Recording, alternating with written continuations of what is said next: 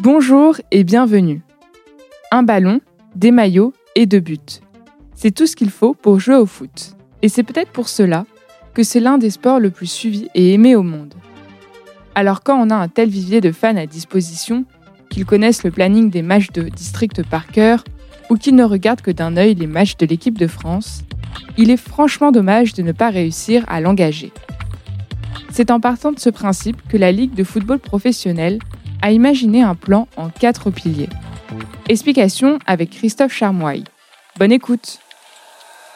Audio Days. Bonjour à tous, je m'appelle Christophe Charmoy, je suis le Chief Digital Officer de la Ligue de football professionnel.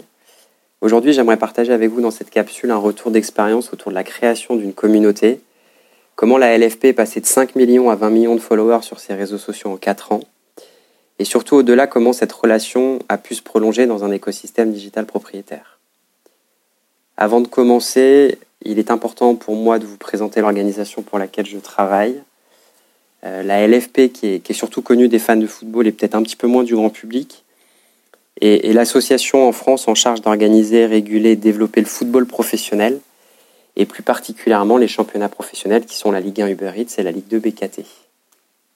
Pour ma part, euh, j'ai été recruté en septembre 2017 afin de créer le département digital avec des, objectifs à l'époque qui étaient assez clairs. C'était de, développer une grille de contenu, une grille qui soit aussi ambitieuse qu'exhaustive, de développer évidemment les audiences digitales, mais également de contribuer à rajeunir les audiences euh, tout court, puisqu'elles étaient plutôt vieillissantes sur nos canaux traditionnels, de renouveler les plateformes web et mobiles qui étaient également vieillissantes, et surtout euh, un très fort axe euh, data et CRM, puisqu'il s'agissait de, de créer une infrastructure, puisqu'il n'y avait rien d'existant.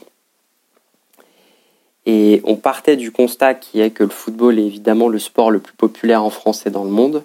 Euh, vous êtes probablement vous-même fan de football ou vous connaissez des gens qui, qui le suivent de manière passionnée, assidue, voire complètement déraisonnée. et j'en viens à l'objet même de cette capsule qui est comment toucher ces millions de fans, comment les engager avec du contenu de qualité et comment les recruter via un écosystème digital propriétaire afin de pouvoir leur parler en direct? Et pour ce faire, on a écrit une stratégie digitale qui s'est déployée en quatre étapes, quatre temps, quatre blocs bien distincts que je vais pouvoir vous présenter.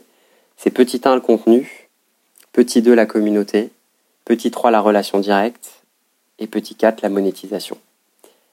Donc la première étape, ça a été effectivement de créer du contenu pour pouvoir répondre aux attentes de nos fans.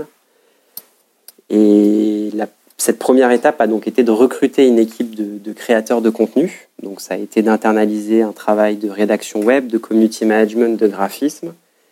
En parallèle, de s'entourer d'agences et de freelance qui nous ont permis de créer une grille de contenu qui soit aussi, comme je le disais, exhaustive que diversifiée on parle de posts sur les réseaux sociaux, d'articles web, de jeux concours, de visuels, visuels animés, vidéos, infographies, afin de pouvoir faire, faire vivre nos championnats un peu quasiment 24-7. Euh, La seconde étape, ça a été de fédérer une communauté autour des différents réseaux et, de, capitaliser sur les réseaux sur lesquels on était déjà fort, donc euh, Facebook et YouTube notamment. Facebook où on postait nos articles de fond, YouTube où on poste tous nos résumés de matchs en vidéo qui sont les, contenus vraiment les plus premium et les plus attendus par les fans. Mais en parallèle de développer Twitter autour du live, de l'actualité chaude et de l'instantanéité, d'investir Instagram sur la partie émotion, photos, vidéos en format snacking plus récemment, de se lancer dans les dernières années sur TikTok, puisqu'on a été une des premières marques actives sur TikTok, et en quelques mois, on avait déjà passé le cap du million de followers grâce à une, grille vidéo qui était originale et décalée et qui respectait les codes de cette plateforme. Et enfin, plus récemment, Twitch, où vraiment on va parler aux fans déjà en live. On va créer des formats qui sollicitent l'interactivité et surtout, vu que c'était un territoire non connu pour nous, de faire des partenariats avec des streamers reconnus qui nous permettaient de, plus facilement toucher les communautés locales. Donc ça, c'était cette étape vraiment de respecter chaque plateforme pour son ADN. La seconde, toujours sur la partie communauté, c'était de localiser le contenu. Euh, aujourd'hui, notre contenu il est disponible en six langues, en français, en anglais, en espagnol, en portugais, en chinois et en arabe. Euh, même plus récemment, notre équipe internationale a déjà posté des, publications dans des dialectes spécifiques en Afrique et en Asie pour être au plus près des communautés de fans. Et localiser le contenu, c'était une, première étape effectivement pour toucher un bassin de fans qui soit global, international et pas que français. C'était aussi une opportunité pour nous de, de, mettre en avant des joueurs locaux. Donc si par exemple on a un joueur sud-coréen ou argentin ou péruvien, c'était de créer du contenu spécifique sur ces joueurs dans les territoires en question pour créer beaucoup plus d'engagement et donc de recruter les communautés locales euh, grâce à ce, cette connexion qui existait avec, euh, avec ces joueurs d'une nationalité spécifique. Et, pour vous donner un petit peu quelques chiffres et, de perspectives sur cette communauté, on est passé de 4 millions de followers en août 2017 à plus de 20 millions aujourd'hui, donc c'est une très forte croissance. Et sur la partie internationale, on a 95% de la base fan qui était située en France en 2017.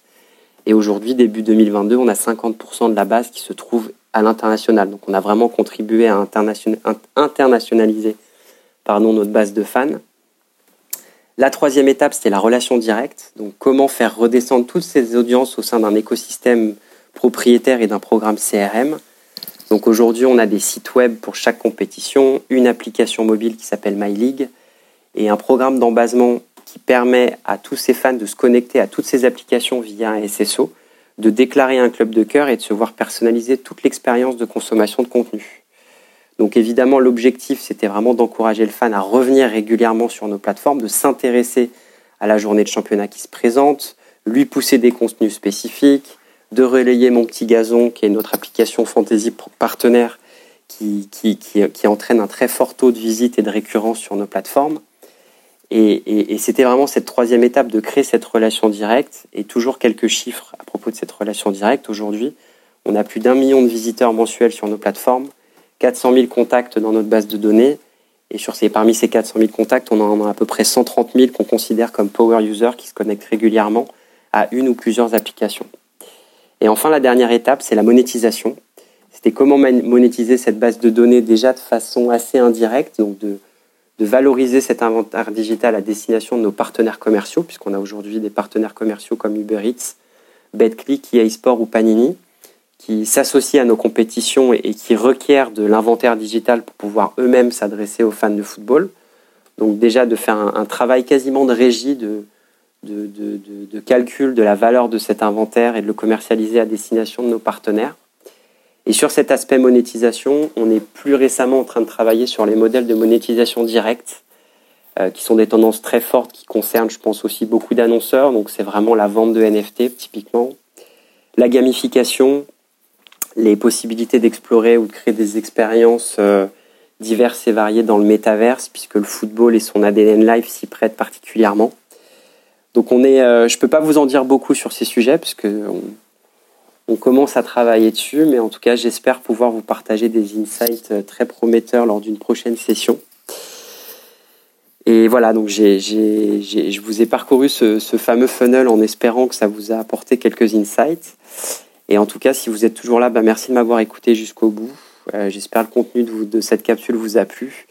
Et n'hésitez pas à me contacter si vous avez des questions et des remarques ou une idée de génie à me, partager. Donc voilà, donc merci à tous. Euh, merci à Intuiti aussi pour l'organisation de ce super format. Et à très vite.